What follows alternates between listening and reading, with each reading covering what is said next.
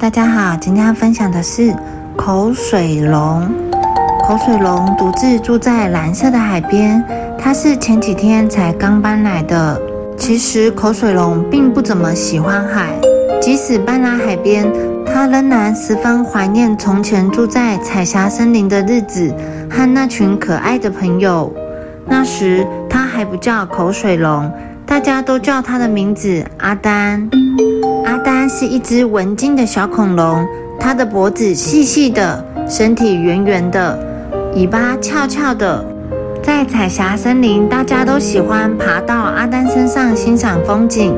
天热时，更喜欢在他身边玩耍，请他帮忙遮阴。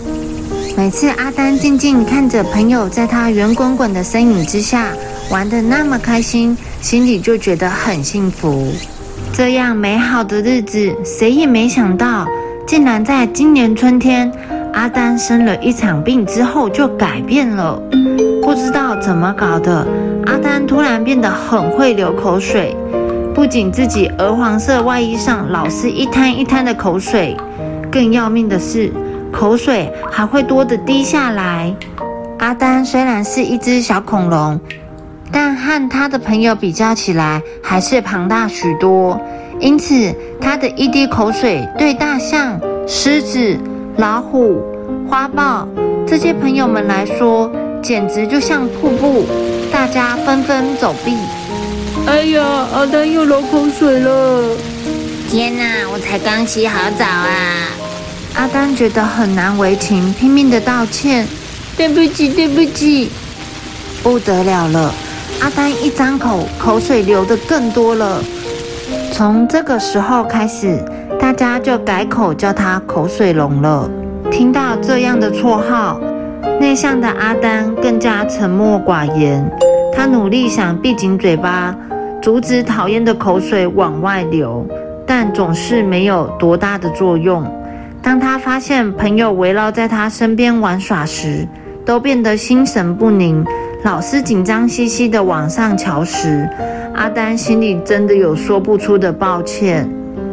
他非常自责，怎么办？我给大家带来困扰了，我是不是该自动走远一点？但是他实在舍不得这些朋友，也舍不得美丽的彩霞森林。天哪，我怎么会有这种怪毛病？我真的是天底下最可笑的恐龙，阿丹忍不住自怨自哀了起来。至于阿丹的朋友们，其实也经常偷偷的聚在一起伤脑筋。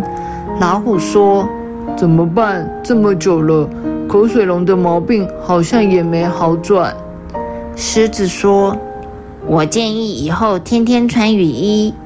你不怕这样会伤了口水龙的自尊心吗？”兔子、花豹都很反对，可是我们这样成天躲着他的口水，阿丹心里一定也很难过啊！大家你一言我一语的，就是想不出一个两全其美的好办法。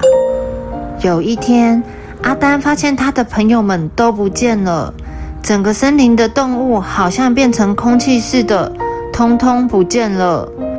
也许他们临时有重要的事做吧，阿丹安慰自己。第二天依然一个朋友也没出现，大概是事情还没做完。阿丹还是强作镇定。到了第三天，他再也受不了了，呃，他们终于抛弃我了。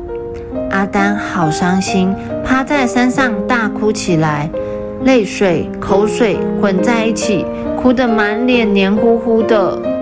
于是阿丹就这样离开了彩霞森林，来到蓝色的海边。他们叫我口水龙，也许我应该干脆学着做一只水龙，成天泡在水里的话，别人就不会注意到我老是流口水了。阿丹难过的想着，他觉得自己的心已经碎了。当朋友们找到阿丹时，他几乎整个身体都藏在大海里。大象首先朝着他大喊：“喂，口水龙，你躲在这里干什么？”乍见老朋友，阿丹真是又兴奋又激动。但一想到他们的无情，又强迫自己装的无所谓。哦，没什么，我只是想做一只水龙而已。干嘛要做水龙啊？大家忙着合力推着一个大盒子，大象还在叫他口水龙。你看，这是我们送你的小礼物。阿丹这才回过身来，很纳闷地问道：“为什么要送礼物给我？”老虎囔囔着说：“哎呀，你快打开看看嘛！”其他的朋友们也一起笑着闹着：“是呀，赶快打开看！”阿丹好奇地拨弄一下盒子，然后小心翼翼地将盒子揭开，一条围兜，居然是一条围兜。老虎说：“这是大象的主意，以后你带上这条围兜，就可以用来擦口水了。”而且你的嘴巴也不会再老是这么黏糊糊的，好难受。狮子说：“我们发动全森林的动物，把大家家里吸水力最棒的床单集中在一起，缝了三天三夜才缝好的。你怎么跑掉了嘛？”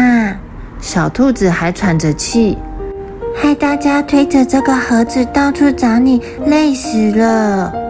大象说。好啦，别泡在水里了啦！我们都知道你不喜欢海，快跟我们回家吧。大家七嘴八舌的说话，只有阿丹不知道该说什么，他太感动了。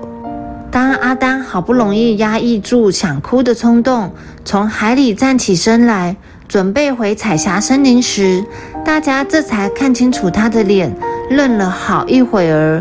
一个个吃惊的叫起来：“哈，口水龙，你什么时候多了一颗大门牙？”阿丹赶快摸摸自己的嘴，也吓了一跳。他不过在海里躲了几天，怎么就多出了这个玩意儿？说也奇怪，自从多了这颗大门牙，阿丹就不再流口水了。不过，阿丹还是天天系着那条五颜六色、七拼八凑的围兜。因为这条围兜让他知道他的朋友有多爱他。小朋友因成长的变化而感到困惑或不知所措时，可以鼓起勇气向爸爸妈妈或朋友们寻求协助，透过讨论与分享来找到解决问题的办法。The end.